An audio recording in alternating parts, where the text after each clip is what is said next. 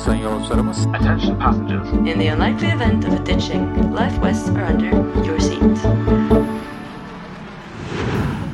Welcome to Ready to Fly, an audio series produced by Safran. We'll follow Andrea and Alex on their flights and hear them talk about the technological marvels of the aircraft. In the previous episode, Alex found out that aircrafts are not ancient antiques and that modern, personalized comforts are available throughout the flight. Andrea has also observed her friend's phobia fading as the flight progressed smoothly. But what she was afraid of was just about to happen. Oh, we are being asked to fasten our seatbelts again. I suppose that's normal then. Um, yes, yes. Uh, you know, Alex, why don't you watch another cartoon and put your headphones on properly to cut out the noise from the cabin? No, I've had enough of cartoons. I'm 32 years old. I think it's time I move on, don't you? I should be watching art films or documentary, perhaps. And I think Clara would appreciate if I made the effort. Yes, you're right. Uh, it's good to make an effort. It's true. You look as if you just saw the boogeyman perched on the wing of the plane.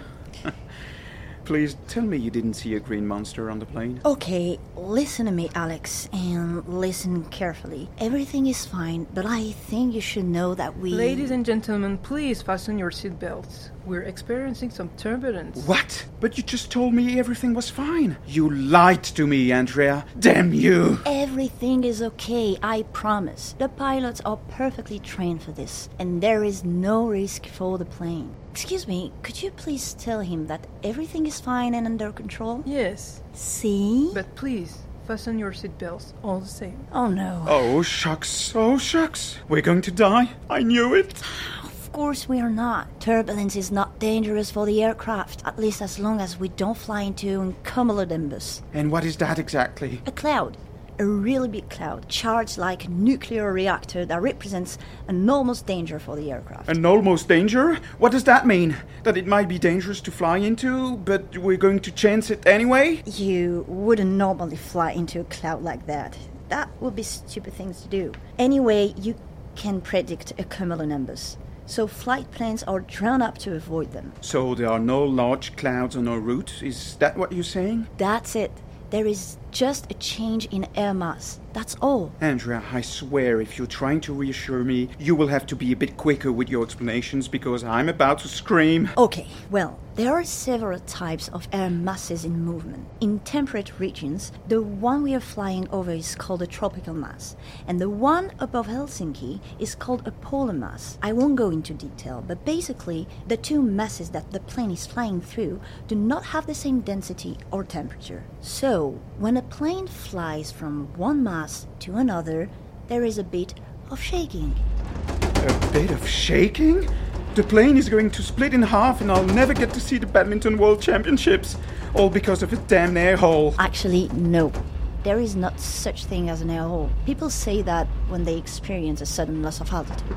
In fact, it's just a change in air mass, like I said. Yeah, but in the meantime, we have turbulence and it's tossing the plane around. So, air hole or not, we're doomed, I'm sure. We're not. You'll see. The pilot will take the plane down to bring us underneath the air mass. It won't last long. But we might stall if we fly down with all this turbulence. This is not the worst I've seen. This is relatively minor. And anyway, don't worry, the engines are not going to stop. Now, if we had hailstones the size of a golf ball battering the plane, that would be a cause for concern. Look out of the window.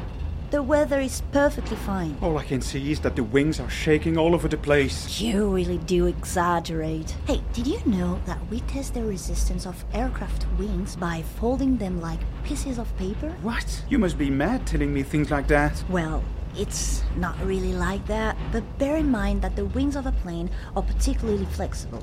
So this minor shaking is no threat to the integrity of the aircraft. Oh my god, this is it. The plane is falling apart. You're really wearing me out, you know? That's nothing.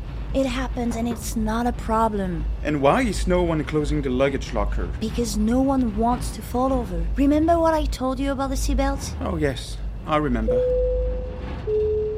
Ladies and gentlemen, this is your captain speaking. We have just experienced some minor turbulence. The shaking will stop in just a few seconds, and the rest of the flight should be smoother. We We are due to arrive in Helsinki in about 30 minutes. Please raise your tray tables and put up your window lights. Thank you. See? That was nothing really. Yeah, oh, yeah. Oh, whew. Whew. Why do I have the impression that you knew that we would be experiencing turbulence? Let's just say that there was a strong possibility since we are traveling towards Northern Europe that involves a lot of weather changes. The flight briefing tells the pilots which zones must be avoided or passed through, and if the plane takes off, it means that conditions are okay. Yes, but you're not a pilot. Not everyone has access to that kind of information. So, how did you know? At Safran, we work with pilots who tell us about the experience and share information about the various flights they make.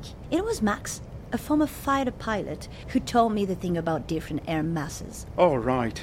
So you just don't build engines any old how. You take it all quite seriously, actually. Right. At least that's what we want you to believe. All you phobic passengers who can bear the slightest little shake.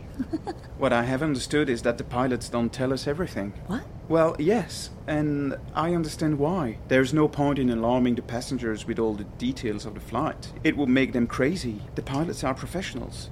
They are trained to fly in bad weather. We just have to trust them. That's all. Wow. Are you okay? Yes, why? Um, I don't know. You're talking sense all of a sudden. It's a bit worrying. I already told you, Andrea.